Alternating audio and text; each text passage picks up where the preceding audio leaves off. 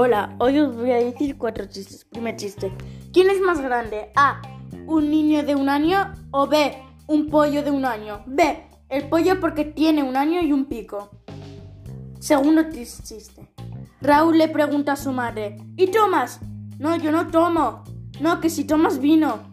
No, no me gusta el vino. No, que si llego tomas. No, no tomaré ni aunque llegues. XD. Tercero chiste. Policía, policía. Dime pequeño, me robaron mi pan. ¿Y, ¿Y, estaba solo? No, con mantequilla y queso. Cuarto chiste.